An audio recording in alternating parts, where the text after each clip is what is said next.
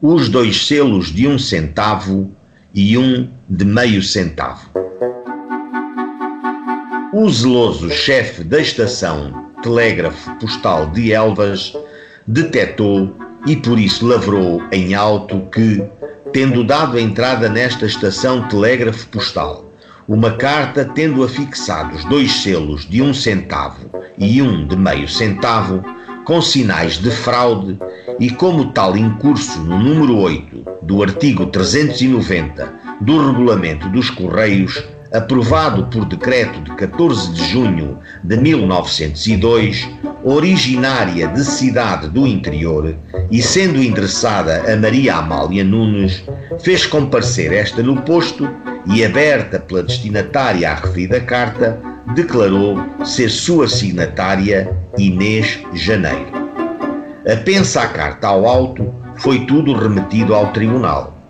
Uma vez no tribunal, foi a carta submetida a exame direto.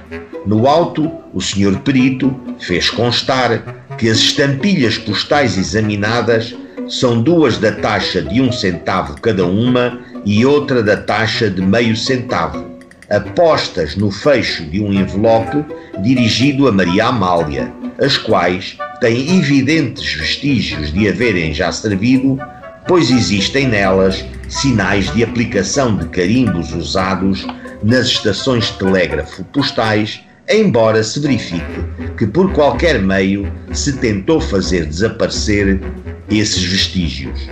A remetente da carta defendeu-se e fê-lo bem. Inquirida pelo senhor juiz, disse que, tendo pedido que lhe escrevessem a carta a que se alude, a mandou lançar no correio por um pequeno, cujo nome indicou, ignorando que selo este lhe colocou, mas é certo que lhe entregou para isso dois e meio centavos. A arguida convenceu o senhor juiz da bondade da sua conduta. Malandro foi o Petis que lançou a carta.